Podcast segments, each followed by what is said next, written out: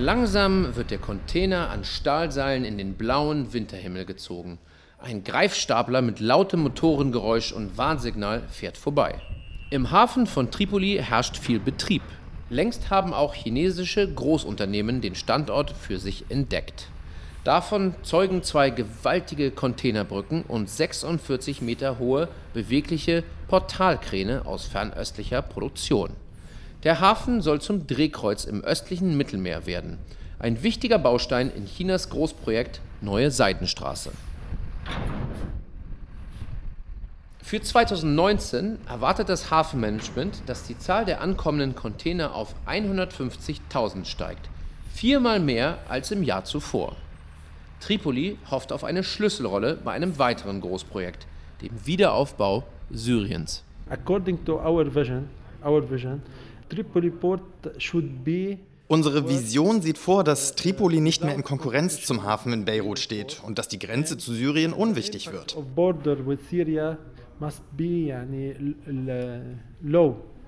Und mit diesem Ausblick willkommen zu einer neuen Folge unseres Podcasts Trablus Talk, in dem wir erklären, wie Libanons zweitgrößte Stadt tickt. Mein Name ist Tore Schröder und ich habe mit den unterschiedlichsten Menschen in Trablus über ihr Leben und ihre Stadt gesprochen. Tripoli, so der deutsche Name, blickt zurück auf eine Jahrtausende alte Geschichte. Als phönizischer Handelsstützpunkt, als Kreuzfahrerfestung, als mamelukische, als osmanische und als moderne libanesische Metropole. Doch seit dem Bürgerkrieg steht sie im Schatten Beiruts. Dazu geriet sie in den letzten Jahren in den Sog des Syrien-Konflikts. Wie lebt man in einer verfallenen, aber gleichzeitig bedeutenden Stadt? Wie wird sich Tripoli in den nächsten Jahren entwickeln? In dieser Episode besuche ich Ahmed Tamer, der als Hafenmanager seiner Heimatstadt wieder zu wirtschaftlicher Bedeutung verhelfen möchte. Zunächst muss ich die Schranke zur Freihandelszone passieren.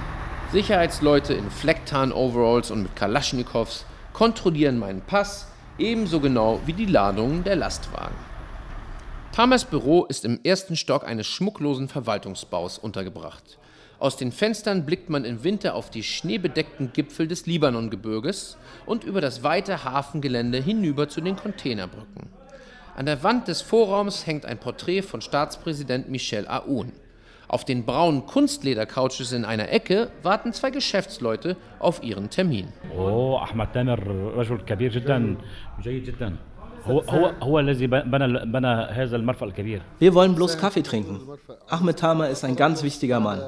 Er ist zuständig für die Entwicklung des Hafens. Der Hafen soll größer und stärker werden und beim Wiederaufbau Syriens helfen, so Gott will.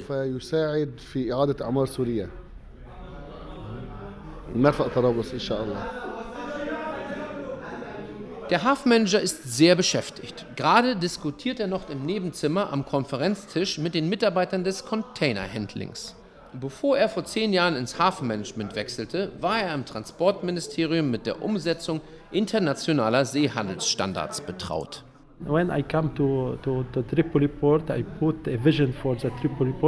Als ich hier angefangen habe, hatte ich eine Vision. Der Hafen sollte ein Hub, ein großer Umschlagplatz werden. Also mussten wir die internationalen Anforderungen erfüllen. Es sollte ein intelligenter Hafen werden. Wir haben einen Kredit von der Islamic Bank bekommen, um hier modernste Technik einzusetzen. Der Hafen ist der Schlüssel für die wirtschaftliche Entwicklung. Vor 1920 gehörte Tripoli zu Syrien und nicht zu Libanon. Unsere Vision sieht vor, dass Tripoli nicht mehr in Konkurrenz zum Hafen in Beirut steht und dass die Grenze zu Syrien unwichtig wird the impact of border with Syria must be يعني low. Schon heute steuern Lastwagen mit Altmetall aus syrischen Kriegstrümmern Tripoli an. Von hier wird das Material nach Griechenland und in die Türkei verschifft. Doch für das wirklich große Geschäft sei es wichtig, so Ahmed Tamer, zunächst die Konkurrenz mit Beirut zu überwinden. Beirut is the capital of Lebanon. يعني the government interest in, in Beirut Beirut ist Libanons Hauptstadt. Die Regierung interessiert sich mehr für sie als für Tripoli. Die geplante Sonderwirtschaftszone soll ausländische Investitionen anziehen für Tripoli, für Akkar, für Batroun, für den Norden.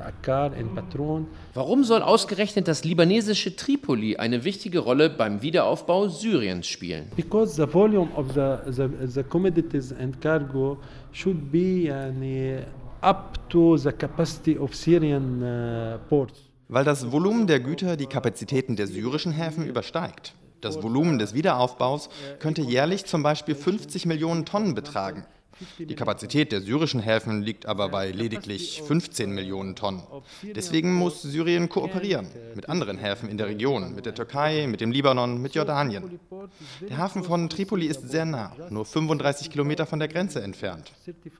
Vor 1920 war der Hafen von Tripoli zuständig für den Handel von Hama und Homs bis nach Bagdad, während Beirut Damaskus und Jordanien bediente.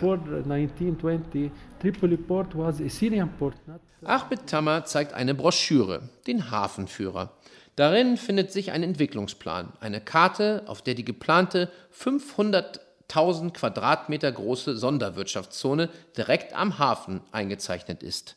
Bislang eine öde Brache. Tamar zählt auf, was alles noch gebaut werden soll. Yard for containers storage, building compound including Parkplätze für Lastwagen, Verwaltung, Zoll, zwei Brücken zur Autobahn, interne Eisenbahn, zwei Labore zur Testung der Ware.